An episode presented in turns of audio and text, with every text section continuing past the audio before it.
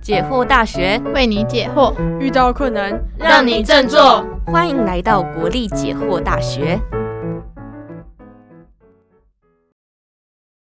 Hello，大家好，上课啦！这里是国立解惑大学，我是今天的主持人信芳，我是费。今天呢，我们要谈的主题是忧郁。那我们今天一样邀请到竹签科技执行长竹英来当我们的一日老师。大家好，老师好。那为什么会想要讲忧郁这个主题呢？是因为觉得近年来看到一些社会新闻呐，就是大学生跳楼的比率有点高，然后就会进阶的延伸到他们心理或者是忧郁的问题。那首先就想问。老师啊，要怎么分辨我是只有忧郁的这个倾向呢，还是我真的忧郁症了？嗯呃，其实呃，信芳问这个问题问的很好，就是说呃，人人都会有忧郁的时候，我们都会有某些时候因为一些事情，然后就觉得不开心。那可是我怎么样辨别我是忧郁症？那通常忧郁症的话，在医学上就是有一个官方的客观的标准。那如果大家去 Google 的话呢，就会看到说它总共有九大的症状。那这九大症状，只要你有符合五项，同时符合五项，然后呢，它在一定的时间内，比如说两个礼拜，那它呢有一定的强度。强度的意思就是指说影响你生活的程度，比如说呃，影响到完全不能下床走动。哦，完全不能工作，嗯，完全不能够去上课，嗯，这样就很严重嘛。好，那一直到有可能是轻度，轻度就是说我还是可以去上课，我还是可以去做这件事，可是并不代表我不痛苦，嗯，我还是很痛苦。那所以呃，在这种官方的认定上，我们还是要由医师来做专业的评估。嗯，那虽然大家是可以去做一些这个量表的检测，哈，自己在网络上做一些，但是呢，它基本上如果你有怀疑自己。有这个状况的话，他还是要由医师来做专业的评估。所以，怎么样确定就是去看医生？没错，就是去看医生。那现在已经是。嗯，我们讲这个是常见，尤其刚刚就讲到呃大学生自杀的案例，呃，尤其在疫情发生的这三年当中，呃，其实我们根据现在政府的统计啊，青少年自杀就是尤其十五到二十四岁，嗯，呃，自杀率是连续三年在攀升，是。那呃，其实这个就是跟疫情是很有关系的，尤其是我们开始有做很多线上的课程啊，我们减少了跟人的互动关系啊，嗯嗯，那这个其实会。对呃情绪造成很很大的影响，所以的确这是一个我们很常必须要现在大家都应该要关注的一个问题。嗯嗯，那当我们发现如果身边有人有忧郁的状况，我们要怎么办呢？因为像我自己朋友就跟我诉苦过，他的另外一半有忧郁症，但是就是也不是 always 忧郁症，就是会有时好时坏，但是坏的时候就让他。常常不知道该怎么样面对跟继续这段关系，因为他可能看到一个很微不足道的事情，都可以让他陷入低潮。那这样子生活起来就会有蛮大的问题的。他自己也无法情绪那么多的情绪的劳动，他觉得我常常都顾不好自己，我还要照顾多两倍的情绪的感觉。那请问我们遇到需要人陪伴的时，呃，需要有一个人需要我们陪伴，我们要怎么样对应应对比较好？嗯，其实这个问题是一个很深的问题，因为我们可以从几个方面来看。第一个是说，呃，这呃，刚刚在讲忧郁症啊，哈，它其实如果以一个人哈，他得到忧郁症，对，他其实有个周期，是。因为就像我们情绪有个周期，女生就比如说像生理期，我们是不是也是会有一个周期性的？对，我们的情绪有变化，嗯，所以你如果以忧郁症来说，它也不是 always 都在很下面，它也有偶尔在上面的时候。那可是这个忧郁症最重要的，我觉得作为陪伴者，嗯，有两个很重要的关键。第一个是要让他稳定治疗，嗯，稳定用药，稳定治疗。因为患者或者是这样的人，他的情绪或他身心的状况比较敏感，嗯，易受波动，嗯，就是他容易被变动的生活而波动，嗯，那他的状况就会更不稳定。所以对他来说，维持稳定的生活。规律很重要，嗯，所以规律代表了什么呢？好好吃，好好吃饭，好好睡觉，好好睡觉，好好去上课，好好的吃药，稳定的回诊，这些都叫做维持生活规律。那所以，如果你是他的朋友，嗯，或他的另外一半，你要能够尽量的帮助他维持他正常的生活，因为我们也都知道嘛，如果我心情不好，我当然很不容易维持我规律的生活，我很容易不想做这个，不想做那个。然后，可是如果我们知道他是个病人，我们希望让他的身心要在一个稳定的状态。那么最重要一件事就是维持他稳定的生活。了解，对，这是第一个嘛。嗯，那第二个呢，就是刚刚讲到的陪伴的问题。对啊，如果说我觉得我们可以在更清楚的去界定什么是什么样的情况下是我可以陪伴，嗯，什么样的情况下我其实需要寻求协助。嗯嗯嗯，因为呃，我们都知道，就是说一个人的陪伴呢，不会是只是。身边不会只有一个人，嗯，我们讲这个叫做支持的系统，你可以把女朋友或男朋友想象成一个支持的其中一个来源，嗯，然后我可能有其他的来源，包含我其他的死党，或者是我的父母，嗯，或者是我学校的心辅老师，或者我的导师，他们都叫做一种系统，对不对？那所以一个人身边绝对不会只有一个呃人去支持他。如果说我们建立起他的周边的这个。支持系统的话，嗯，大家就可以共同分担这个重担。所以，当他这个女朋友会觉得很重，嗯，那可是他又很希望帮助他。那他想做的事情，并不是把我自己变成无敌铁金刚，要去支承接承接一百 percent 的这个东西，而是适度的让这个东西分散给不同的人，可以来支持。那这个时候，因为忧郁症是一个慢性的。它可能时间长度很长，因为治疗的过程很长，所以当然更需要大家长时间的分担式的共同来支持一个人，而不是一个人就要把所有的重担压在自己身上。嗯，那因为很多的这个陪伴者常常都是关系相当亲密的人，嗯啊，因为毕竟。呃，忧郁症我们也不会随便的去告诉别人，对不对？所以说，通常是一个很亲近的人，那通常他们就会很自然的觉得说，我是他唯一可以抓住的那个人，好像那个压力好浮木的浮木，哎，溺水的那个浮木般稻草。可是你就想，如果呃这个人因为正在溺水，然后只有这个浮木，于是他就把它抓得很紧。最后会发生什么事？就是一起掉下，一起沉下去了。所以说，呃，在呃，我们讲在溺水，你看到一个溺水的，你虽然很想救他，对不对？可是你还是要用对方法，抛救生圈。哎，对，所以我们 我们就知道说，救生员会先抛救生圈，会先给他绳子，都是为了要去救他，可是不会自己跑去跳下去。跳下去，你要跳下去的时候，很容易被他扯下去。对，所以其实虽然我们非常关心我们这一个。呃，需要被帮助的那个对象，嗯，可是我们还是一样要去学习，在这个过程当中，如何也保重自己。你保重你自己的原因，是因为你知道你是要长久陪伴他，不是一时间要去陪伴他而已。嗯嗯，那尤其又跟一般人不一样，这个忧郁的情绪，如果是忧郁症，它可能持续相当长一段时间。嗯，所以如果你没有保持好你自己的，我们讲那个。倒空你的垃圾桶，嗯。的那个规律的话，你很容易就满了，因为你被塞满，然后也就没有，然后你就没办法再装了，嗯，那你自己就满了。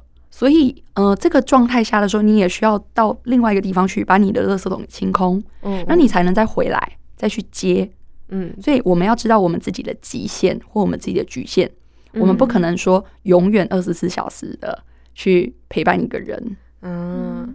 那刚有提到要规律吃药这件事情，那我朋友还有遇到一个状况啊，就是他不知道怎么提醒他要吃药。他说常常很尴尬，问他说：“你吃药了没？”感觉像是觉得他不正常，要他吃药我才愿意跟他相处。这种，嗯，他要怎么样开口这件事情？其实那个我见过非常多的患者，然后也嗯实际跟他们相处过。嗯，那我觉得可以从两个角度，我从一个如果以一个专业工作者来说，嗯，我当然会说你要按时的吃药，因为那样可以让你的情绪更稳定。可是其实用抗忧郁药物的时候，多少会有一些副作用。嗯，还有就如刚刚你信方讲到的，好像我在吃药。就是你觉得我有问题？我是有一个有问题的病人。那可是其实忧郁症这是一个有点像身体的呃不心理的状态嘛，对，所以常常对患者来说会觉得说，我一直保持吃药，就表示我是一个不好的人，嗯，所以他们就会很反复的想要停药，嗯，那可是又是擅自停药，对，哦那所以才会导致病情有相当多的反复，嗯嗯嗯。那我见过的很多患者啊，其实是他们在多次的复发之后，才意识到医生讲的是对的。不能自己乱听。对，虽然我们常常劝他们，或者是我们常常都有这样说，可是人啊，这是一个很正常的现象。嗯，我们都不希望自己被当作精神病患。嗯，所以对于患者来说，我们多一点包容跟耐心很重要，或是同理。嗯，那呃，如果从我的角度，我就会说，哎，嗯，我会去了解他吃药的时候是不是有很多不舒服的状况。我们如果去用关心他的角度，嗯，会更了解说他为什么不肯按时吃药。然后，另外，如果我们了解到他的不舒服，我们是不是可以在那个他要吃药的那个时候，因为他是要定时吃嘛，嗯，我们是不是可以陪伴他？嗯，那他是不是会？你其实没有劝他要吃药，嗯，可是你是在降低他的不舒服跟排斥的感觉。哦，对，因为其实我觉得对一个患者来说。呃，或者是对每一个人来说，如果你每次做某一件事都会让你记起痛苦的感觉，嗯，那么你当然很自然的不想去做那件事。当然，因为你每次都会很受挫。对啊，对，所以我觉得对患者来说也是一样的，每次吃药就觉得自己是精神病患，吃一次挫折一次，所以是吃每吃一次就挫折一次。然后当过了一段时间，尤其是有一段时间的时候，病情相对稳定。嗯，我心情比较好了，嗯，所以我就觉得我不是病人，我为什么要继续吃药？我不需要它。对，就好像说你流鼻水，然后你吃了流鼻水药，现在我没有流鼻水了，你就不用，我就觉得我就不用吃啦。嗯，所以其实很多病人的状况是呈现这样的心理状态，而不是他故意的。那我觉得只是我们要多让他知道说，哦。这个抗忧郁药物不能说停就停，有表面上那么简单，对，没有这么简单。然后就是尽量减轻他的不舒服的感觉，这样子鼓励他吃药，不要像是哎，你吃药了没这样子。对，因为那样的话是比较简单的一种问候法啦，可是很容易让他觉得。嗯，你是不是对我有其他想法？因为因为他们情绪也会比较敏感，对，那所以我们必须考虑到他现在的状态是一个比较敏感的状态，嗯，所以我们也用比较温柔的方式去靠近他的敏感的伤口。嗯，那除了吃药以外，他如果就是抛出一个我好难过。就是这样子一个没头没尾、一个情绪性的东西给你，你要怎么接住或怎么反应呢？嗯，我觉得如果他只是讲我好难过，那可能还简单一点。如果他跟你讲说我想自杀，我好想死哦，嗯，怎么办？是不是更可能让人更不知所措？对，不知所措。对，那我想要了解，就是说，好，我们可不可以假设一个情境，就是。啊，你现在有一个朋友，他是你的同学好了，好，然后有一天他嗯，你们在可能一起讨论，然后他突然跟你讲说，嗯，新房我还有肺啊，我真的觉得好痛苦，然后我很想要离开这个世界，然后你这个时候好，我们先缓下来，先有个十秒钟，嗯，然后你先想一下你的第一时间。你会跟他说什么？嗯，我先讲好了。嗯，你已经想好了是不是？对对对，好。我可能会问他说：“那你有什么想法？”就是他说他很想要离开这个世界。嗯，那是为什么啊？你要怎么做？你有想过后果吗？嗯，你会想要就是探索更多？对对对，这个意思。因为我觉得他都已经。想结束生命，你跟他说不要，他可能也听不进去。他可能也听过很多不要了。那如果你跟他说一个，哎，好啊，那你想怎么做？他搞不好会说，觉得说，哎，你怎么这样问我？他突然就不想要了。我我在猜了，我不知道，我在乱讲。所以，所以其实我我们刚刚可以说，你你的这个想法是说，你想要问他更多的问题，了解说他的某些想法的细节。嗯。对啊，或者是让他也自我怀疑，说：“哎，怎么会有一个人问我说我我想怎么死？嗯，好像没有人问过我这个问题。”嗯嗯，那费呢？我其实身边有朋友问过我这样的问题，就是他说他不知道活在这世界上意义是什么，嗯，然后对他有点找不太到他为什么要活着，嗯的那种感觉。然后我大多数的反应都是，我会跟他去探讨说，就是对我来说活在这世界上意义是什么，然后你可以怎么想，或者是就是其实比较偏哲学方面的，就是让他去想想看，就是那假设你。真的不在这世界上，会有什么样的后果之类的？嗯，所以，嗯，我觉得两位呢的这个想法都是比较有点是顺着他在呃问这个问题的时候的逻辑，嗯，然后往下走，对不对？那我们现在呢，就是也让大家觉得说，这个是叫自杀防治守门人的概念哦，因为我们在学校里面其实有一个专门这样的一个叫做。人人都是守门人，是因为你想，一定别人都有可能，嗯，对，向你透露。那他其实，在透露的时候，我们刚刚在讲，都是在表达一种痛苦，对，然后他想要求救，所以他不一定真的是想要死掉。嗯，那他其实也不一定有想要去思考关于责任或后果这个问题，嗯，因为其实本质上他是希望结束他的痛苦。嗯，对，那所以我们必须我们在陪伴这样的人的时候，其实我们必须更了解的是，他是需要有人跟他一起承接这个痛苦，嗯，因为他觉得太重了，他负担不起，所以他才想要把这个痛苦给丢掉，而他丢掉的方式是想要去自杀，结束这个痛苦。对，那所以刚刚那个信方讲的东西很好，就是跟他探讨他的自杀的一些细节，嗯，和逻辑，那其实这是对的。就是说，呃，其实这完全不会奇怪，还有他也不会觉得，他也不会觉得说，为什么有人要跟我探讨这个问题？其实有人跟他谈这个问题，本身就是一种释放。如果说有人因为很害怕谈自杀，他就真的会去自杀？不会的啦，不会的啦，是我们不跟他讨论这个问题，他才会去自杀。哦，所以去跟他讨论这个问题，甚至问他很多的细节，嗯，这些事情都可以帮助我们更了解他当下的状态，嗯，然后也建立一个说不去批判他为什么有这样的想法，嗯，因为因为其实最重要的是不要把这道门关上，嗯，他已经向你敲门了，嗯，他已经对你求求救手了，对他他已经想要你伸出手。嗯，那你最重要的意思是不要把门关上。什么是把门关上？说啊，你不要这么想嘛，就是就是 不要啦，好可怕。而且你有没有想过这样子的话，你的家人会有多难过？然后，嗯，我们都会很很怎么样怎么样的哦。我们都希望你怎么样怎么样，就是加重他的负担。对，所以，嗯，其实这是一个呃。我们刚刚讲最重要，不要把门关上，嗯嗯嗯的一件事情。那我们刚刚以这个例子，对不对？好，那我们接下来回到，就是回到刚刚说一个比较轻松的一个例子，就是说啊，我现在心情好不好啊？嗯，那我们先不要想象是不是忧郁症患者嘛。如果说你有一个朋友，然后他跟你讲说，我最近就是发生了一件事，然后我心情很不好，嗯，那信方跟肺会讲什么呢？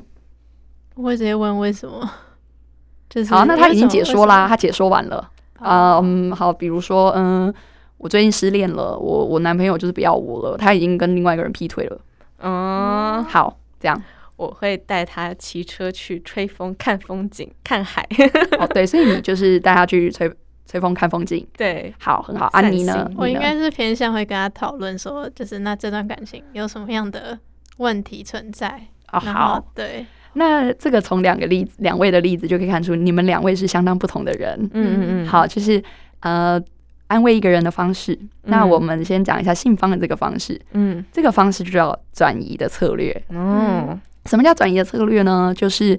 我现在沉浸在失恋，我超级痛苦的。嗯，那我们不用去探讨失恋这件事有多痛苦，也不用去思探讨失恋这件事谁对谁错。嗯，我们就先离开这个伤心之地吧，对不对？所以我们去兜兜风，我们去吹吹风，然后我们先不要想这件事。嗯，然后我们就去做一件什么事？哎，就会好得多嘛，对不对？那所以这个是一种在某种程度是一种正确策略，但是他。在结束了兜风之后，他是依然要回来去面对。但是呢，你是他的朋友，你陪伴他这一段时间，让他可以先不要专注在想这件事情，所以这是转移的策略。嗯嗯。那所以虽然可能也许每一个听众朋友，你可能呃有不同的做法啊，你遇到我们刚刚这样讲，就是不同做法。但是我们就先想这个叫做转移的策略。嗯。OK。然后呢，刚刚费的这个跟他一起探讨分析，这个逻辑就是理性分析策略。哦。那理性分析策略有什么好处呢？就是如果啊。他现在有一点点是在想说，呃，钻牛角尖，嗯嗯嗯，那他就觉得说啊，我这个他不爱我，就代表全世界不会有人爱我了。啊，我怎么怎么怎么，这种失去平衡，嗯。嗯，这个时候你可以用理性的角度去跟他讲某些事情，因为你去跟他分析嘛，哈，就可以去分析。那但是我们刚刚说的这两个，这个两个策略，有时候不管用。哦，对啊，对啊，一个是如果假设啊，他已经超级沉浸在里面，他也还是要去解决那个问题。你现在只是一味的转移他，也没有用，他也看不进风景。对，然后另外一个是理性的部分，有很容易有时候在讲一讲的时候，被人家觉得你就是在讲干话。我现在就是难受的要死了，你还在跟我讲说下一个会更好，我。我很痛苦，都出不去了。对，下一个。对，所以呃，我们今天来教大家第三种或呃第三种这种东西，我们叫做先叫做回应情绪。好，首先我们刚刚说到这个失恋了，对他通常就会说啊，我好难过，我觉得快要死掉了，嗯，然后什么什么的。那我们要首先要先抓到他的核心情绪是什么，然后我们先讲看这个情绪是。什么？比如说难过，嗯，我们刚抓到难过这个东西，对。然后我觉得快要死掉了，好绝望，嗯嗯。然后接着我们可能还抓到了一个感觉是说，我觉得不会有人爱我了，嗯，这个就是一种自尊心的低落感，对，嗯。好，这种感觉。那我们先抓到这三种感觉，OK。那接下来我们要讲出来，明确的讲出这个感觉。所以我们就说哦，我知道你现在很难过，嗯嗯，然后这件事让你感到很失望，嗯。嗯，哦，然后接着是呃，你会感觉你自己不被爱，嗯嗯，这三个要明确的讲出来，让他知道，嗯，让他知道我们知道，我收到了，好，那这个是叫回应情绪，对不对？是他他丢过来出来的一个情绪，嗯，然后我们正确的。点出来，讲出来，然后接下来最后是 magic 的一招，叫做嗯一般化。所谓的一般化，就是说有这样的感觉是很正常的哦。意思是你没有特别糟糕，嗯，很多人只要有这种感觉都是正常的，大家都是这样。然后，所以我们把它合起来，好，合起来就是我知道你现在很难过。然后你现在感觉到很失望，你觉得会有人就是大家不会爱你，这种感觉都是正常的。让他不要一直陷入到很悲惨的情绪。但你觉得这中间发生了什么事？就他会觉得自己好像也没有那么糟，大家都一样。嗯，这个东西就是我们在讲同理心发挥的过程。嗯嗯，这个发挥的过程呢，很 magical 的是，我们没有劝他不要这么想。我们只有回应他现在的感觉是这个哦，然后接着我们告诉他说有这个感觉是正常的。哦，没有特别啊，嗯，OK，那所以这件事有没有代表说你这个是对的或这个是不对的，也都没有。都没有，我们没有评判他做任何的事情，我们就安抚他的情绪，嗯，所以好，我们又可以再回到刚刚那个自杀的案例里面来，嗯。那自杀的时候，通常会跟你讲很多为什么想自杀，对，然后他就会开始讲很多很多他痛苦的事情，他不能承担的事情。嗯，那我们从这个例子，我们从刚刚那个同理的例子，我们既不用认同他说自杀是对的或不对的，嗯哼，或者是这个感觉是对的或者感觉是不对的，嗯，我们也不用他改变这件事情，我们就只是把刚刚说的那几个抓出来。接受。接受，我知道你现在压力很大，对。我知道你现在很多事情无法解决，对，但是这个是正常的，没事的，哦，没事的，跟他讲没事，就没事啊，嗯嗯嗯，是这是很正常的感觉，嗯嗯，然后我们为什么说这是很正常的感觉？是因为哎，这个世界上好多人都想自杀呢，啊，对不对？所以不是只有他有这种感觉而已啊，这是感觉是正常。可是有没有表示说，比如说信方你也有想自杀的感觉？没有，嗯，你没有想自杀的感觉，你只是在这个时候有同理，他有这个感觉，我知道他想要。他的想法是什么，并且给予他相对应的温暖。对，嗯，然后这个东西大家也可以呃清楚的先知道，说这并不表示我跟他有同样的感觉。嗯嗯，那所以这样的话也表示你自己的感觉跟他的感觉是可以抽离开的、分开的。哦，所以很多人会因为陪伴一个忧郁的人而让自己也很忧郁。对，接受太多。那个原因是因为我们把他的感觉跟我的感觉。挂在一起啊！可是我们现在在做的回应，这种同理有没有表示我一定有相同的感觉？也没有，没有。我们只是知道了你的回应，你的情绪，因为我们必须知道说，像他这么痛苦，他有那么多负面情绪，他自己承受不了了，嗯，所以他才会想要把它丢出来，嗯嗯。而我们必须很好的接住这些情绪的垃圾。嗯，那我们要怎么接住？我们不能否认它，我们不能否认说你这些情绪不存在。嗯嗯，或者是它不应该存在。请问他如果不应该存在，那他要去哪里？他就只能回到他身上。嗯，他已经把它丢出来了。然后你跟他讲说：“哎，你不要这么想嘛。”那他会这个情绪要去哪里？去他自己身上。于是你没有帮助到他把这个情绪给丢出来，并且很好的被接住。但我们现在在回应情绪的过程是什么？我知道，这你丢出来的这个东西，嗯，是难过，是沮丧，嗯，是悲伤，没有关系的，你把它丢出来，然后我接到了，你就只是告诉他我接到了，这样对他来讲也就是一种回应了，这就是他要得到的，就是陪伴，他就想要被陪伴嘛，嗯嗯嗯嗯，还有他也希望他的情绪能够被了解。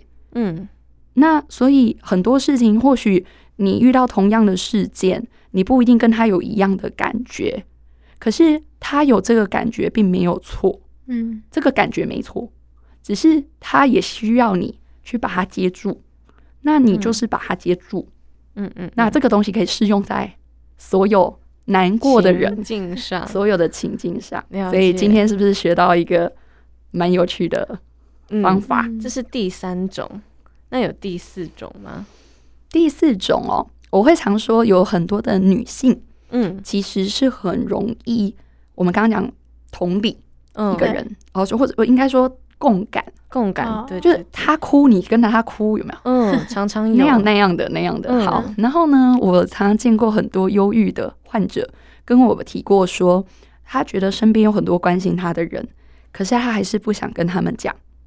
然后原因是因为他怕造成他们的负担。哦，然后我就在有。深度的稍微思考一下这个感觉是什么感觉，大概就是意思是呢，比如说我们刚刚有讲到，我想要把一个情绪丢出来，嗯，是我我觉得很悲伤，嗯，我觉得很恐惧，我很害怕，嗯，好，那我丢出来之后，另外一个人他给了我很多爱，嗯。好给了我很多爱嘛，嗯嗯可是不是在回应我的悲伤跟恐惧，是因为他觉得那个爱可以让我疗愈、痊愈，对不对？可是他丢过来给我的时候，我觉得很重，因为我身上有很多的情绪，嗯，然后他又丢了一些来给我，嗯，于是我觉得他是负担。即使他是爱，他也是一种负担的东西。因为情绪都是一种能量，是。那他现在显然是没有办法负担任何重量，嗯嗯，所以他想把他的重量丢出来给你，对。可是结果你又丢了一些东西来给他，嗯，然后这些东西他却收不了，嗯嗯嗯。所以我觉得患者他在跟我描述的时候，我觉得这比较接近于那种状态，所以可以解释到为什么有很多人是他很一片善心。嗯，还有一片的热忱要去关怀一个人，可是那个人为什么跑开？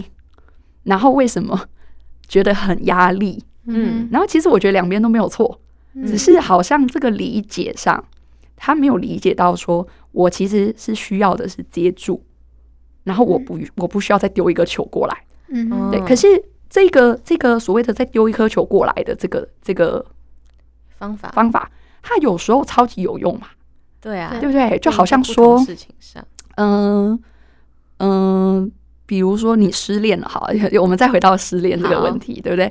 然后这个时候你什么话都没说，你就过去抱了他，这就是然后跟他说我爱你，嗯。然后就是你男朋友不爱你没关系，还有我爱你，天姐妹，你就觉得很棒啊。对，所以其实，呃，他的这个优点是，当我真的需要爱、支持、温暖的时候，它就是一个非常适合的方式。可是因为有些情境的时候，是我的情绪能量太太重了，我其实承受不了爱、支持、温暖。我不需要那个东西，我想要的是把我的东西吐出来。那所以它其实都没有错，只是它在不同的情境下有不同的运用而已。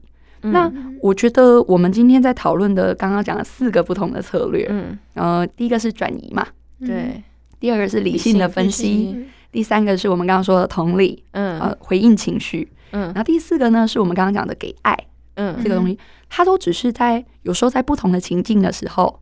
我们选择用不同的方式去对同一个人，对。对，那我们呢就不用受挫于说啊，我是不是做错了？为什么这个方法不好用？嗯，你其实只要换一个方法就好了。哦，因为并不是哪个错了，而是他在这个时间点是不是他需要的而已。那我们现在刚刚讨论的这些东西，都只是你看嘛，我们刚刚讲同理，嗯，有时候他可能就是需要爱。嗯嗯嗯，那我就不用同理他，我可以直接就抱抱他。嗯嗯嗯嗯，maybe 他就是很好的。那我们如果把这四个策略啊全部融会贯通、灵活运用，此时你就是一个充满疗愈力的朋友，对不对？因为你对每一个人，你可以有很弹性的做法，嗯，然后呢，给他他当时需要的关怀与支持。嗯，这个时候我们不限制于他是不是一定是个忧郁症的患者，因为即便你是。啊，普通的遇到问题也可以，嗯，所以呢，这是我们要如何陪伴的方法。但是追根究底，如果想要帮他解决他的忧郁症的问题，还是要靠吃，按时吃药跟规律的生活。简单讲，就还是要看医生，他看医生，然后还有跟心理师。所以治愈他的责任其实也不在陪伴者身上，我们只要做好我们的事就好了，其他也不应该是我们的压力。了解，今天很谢谢老师来帮我们上这课，哎，我觉得收获很多。对，那国立解惑大学，我们就下次再见喽，拜拜，拜拜。